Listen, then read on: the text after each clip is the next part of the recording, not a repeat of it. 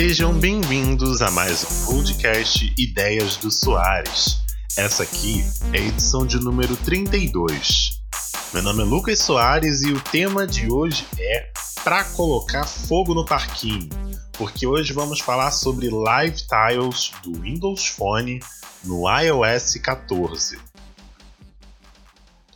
No dia do lançamento do novo iOS 14, fui ver no Twitter o que a galera estava comentando das novidades da Apple para o sistema presente nos iPhones.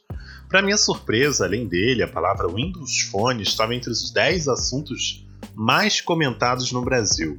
De início estranhei toda aquela agitação, mas depois, olhando bem a fundo, foi difícil não se questionar sobre o suposto Ctrl-C, Ctrl-V feito pela Apple. Para quem não faz ideia do que eu estou falando, o iOS 14 trouxe entre as novidades as Live Tiles, recurso que era um dos destaques do Windows Phone. As semelhanças são várias, desde o tamanho dos quadradinhos até a divulgação do recurso como widgets animados. As Live Tiles do iOS 14 permitem que você fixe widgets como música para mostrar o que está tocando, fotos para ver imagens da câmera e relógio, né, para mostrar os vários fusos horários ou até mesmo clima para analisar rapidamente a previsão para o dia ou a semana seguinte. Basicamente tudo o que as Lifestyles do Windows Phone faziam. Será que a ideia de copiar um sistema morto tem como objetivo não ter contestações da rival?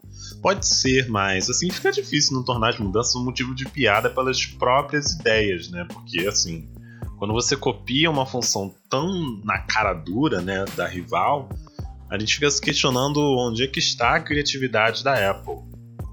Algo que a gente não tem visto muito nos últimos lançamentos, né? Outra ideia muito parecida apresentada foi o nome do aplicativo, App Gallery. No iOS 14, o objetivo é que ali seja um espaço para você organizar seus aplicativos em listas. E assim, isso né, evita que você se perca em tanta coisa instalada, né?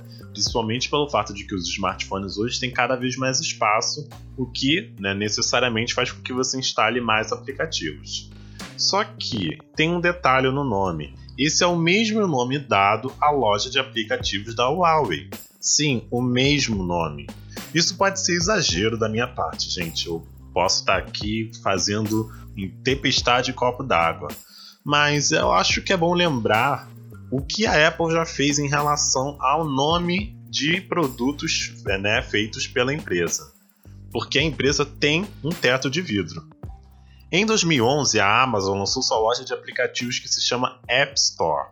A Apple, que já tinha uma loja com o mesmo nome, fez o quê? Processou a empresa, exigindo a troca de nome.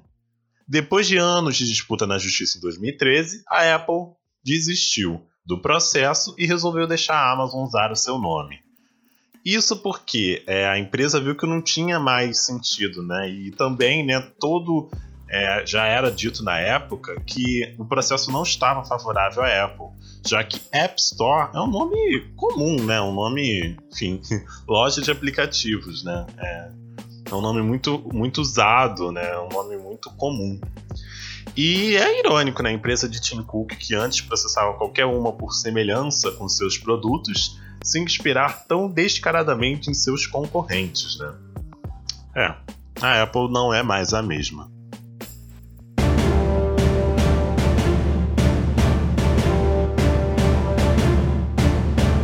A música tocou e agora é hora da dica da semana. A recomendação de hoje vai para a série Titans. Ela acompanha um grupo de jovens que tem como objetivo combater o mal, mas cada um também está passando por suas lutas e descobertas internas.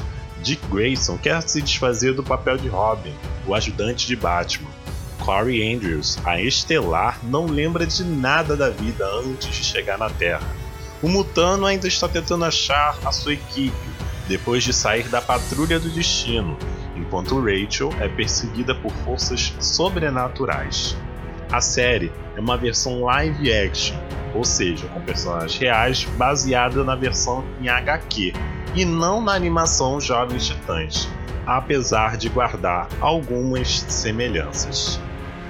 A série é um produto original DC Universe, mas no Brasil As duas temporadas lançadas estão disponíveis como um produto original Netflix.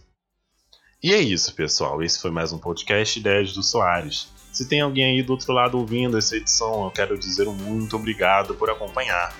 Esse é o último episódio disponível no SoundCloud. Você pode continuar acompanhando o podcast no Deezer, Spotify, Apple Podcasts e Google Podcasts. Tenha uma ótima semana e se não precisa sair, fique em casa. E até a próxima.